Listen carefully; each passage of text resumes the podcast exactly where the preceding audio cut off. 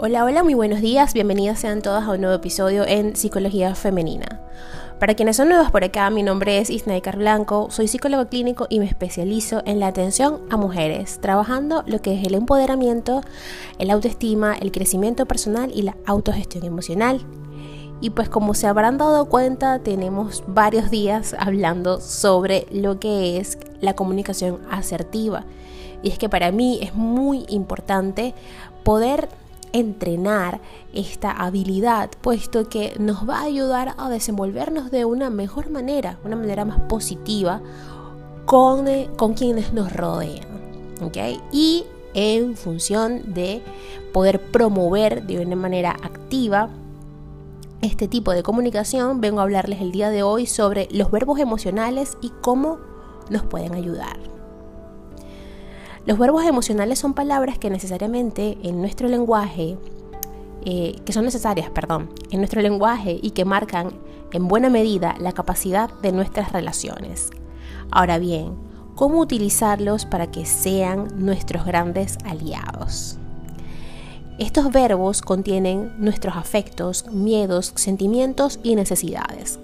Utilizarlos de manera adecuada pueden cambiar nuestra realidad personal ayudándonos, por ejemplo, a reducir la ansiedad y mejorando la calidad de nuestras relaciones.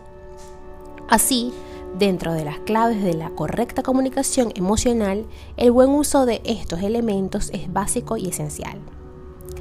Por ejemplo, ¿alguna vez has pensado que te sientes agotada por la situación que vives en tu trabajo?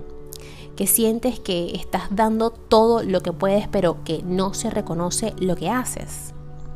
O por el contrario, eh, sientes que a veces estar con esa persona te hace feliz, sientes que a su lado las cosas siempre son fáciles y la vida es más apasionante o te lo han dicho en algún momento. Podría poner mil ejemplos sobre cómo usar esos, esos términos de nuestro lenguaje que expresan estados de ánimo, además de emociones y sentimientos. No obstante, hay varios detalles interesantes sobre los mismos.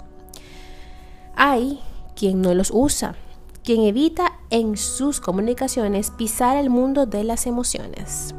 Otros, por su parte, los usan mal al servirse de ellos para hacer daño, para vulnerar las emociones de los demás.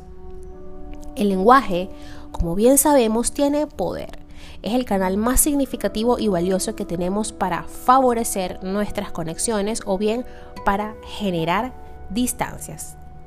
Vamos a profundizar un poco en este tema. Gran parte de nuestro desarrollo como personas se nutre del lenguaje. Esto lo vemos claramente en los niños y en cómo un buen estilo de comunicación en el que no falte el afecto, el reconocimiento y la valoración conforma en ellos la seguridad, la buena autoestima e incluso su facilidad a la hora de comunicar.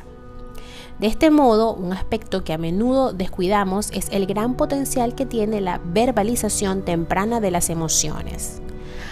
Acercárseles ya desde los 3 y los 4 años a ese universo donde los afectos y los estados de ánimo pueden quedar impresos en palabras les ayudará de manera excepcional a madurar en todos o casi todos los planos. Así que frases como estoy enfadada porque, por ejemplo, o me siento asustada cuando, estoy alegre porque, me preocupa esto y lo otro, actúan como auténticos procesos integradores, es decir, siempre eh, integrar en nuestra verbalización o en nuestra manera de comunicarnos hacia los niños y hacia los demás cómo nos sentimos, es decir, los verbos emocionales, como les decía.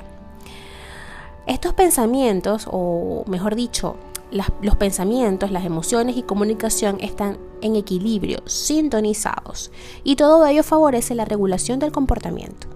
De este modo, el niño que a los 5 años ya puede decir en voz alta lo que quiere, lo que le frustra o le molesta, puede evitar o reducir la aparición de rabietas o muchas de esas conductas que quedan fuera del lugar. Y ya sabemos en qué se convierten estas pataletas de un niño de 5 años en un hombre y una mujer de 30. ¿Ok? Se los he explicado en otros episodios. Existen expertos en el desarrollo infantil que señalan que nada es tan importante como el lenguaje emocional en la educación de los más pequeños. Esto determina lo, queramos o no, al adulto del mañana, ese que será capaz de reconocer sus estados internos y transmitirlos en palabras o sencillamente proceder al bloqueo y al comportamiento desadaptado. Un ejemplo de este último pueden ser los enfados frecuentes, los ataques de ira o esos estados de ansiedad o depresión donde hay una nula gestión de las emociones. El buen uso de los verbos emocionales no solo mejora nuestras relaciones, además puede cambiar nuestro comportamiento. ¿De qué manera?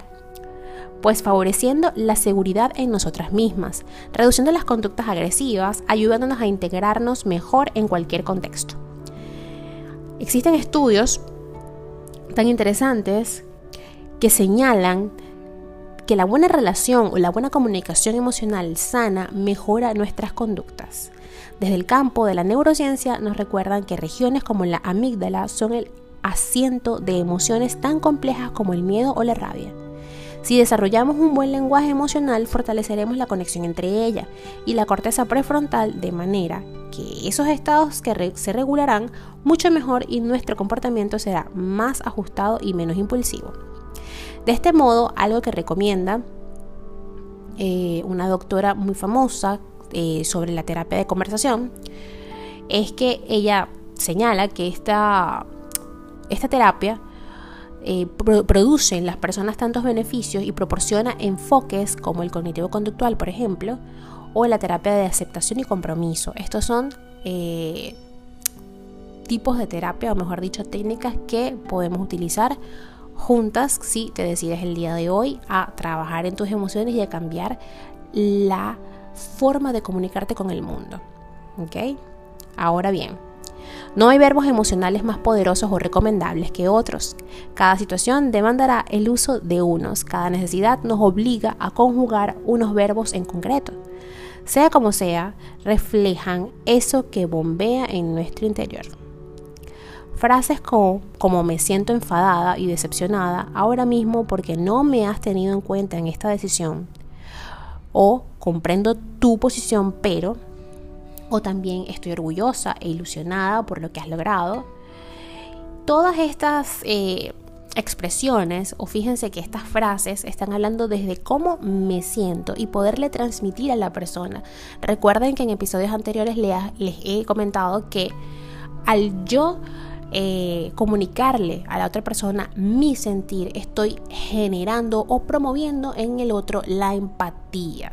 ¿Ok? Y salvo que esta persona sea un narcisista o definitivamente tenga un trastorno eh, narcisista o otro tipo de trastorno de la personalidad, eh, el, otro, tu interlocutor, va a conectar con lo que tú sientes, va a poder ponerse en tus zapatos y de allí es que viene, digamos que las negociaciones, sobre todo las relaciones, ¿ok?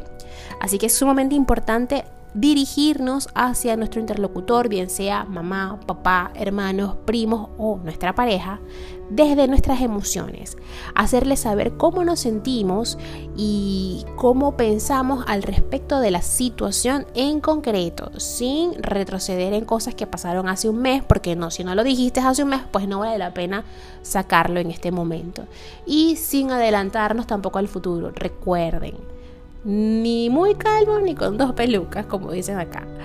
Así que hasta acá el episodio de hoy. Espero que lo hayan disfrutado. Si ha sido así, por favor déjenmelo saber a través de mis redes sociales, en Instagram y Twitter como Psiqueplenitud11 y en Facebook como psicóloga Isneikar Blanco. Ya tenemos fecha para el primer conversatorio mensual en el grupo de apoyo gratuito y va a ser el viernes 26 de febrero, ¿ok? Así que estén atentas, ya por ahí me han llegado varias personitas que se han querido eh, unir a este grupo. Recuerden que va a ser por Telegram. Y pues la dinámica es así de sencilla. Ustedes van a Instagram, que es donde más me comunico, o incluso aquí hay un link que les llevará directo a mi WhatsApp. Y por allí pueden comunicarse conmigo. Eh, me dejan dicho que quieren participar en estos encuentros mensuales. Y pues bueno, yo les enviaré el link. Y nada, esperamos la fecha y empezamos a trabajar y a recibir dentro de este grupo, dentro de este espacio lleno de empatía, lleno de comprensión, eh, pues algunas técnicas para trabajar en nosotras mismas. Hasta un próximo episodio y que tengan un hermoso día.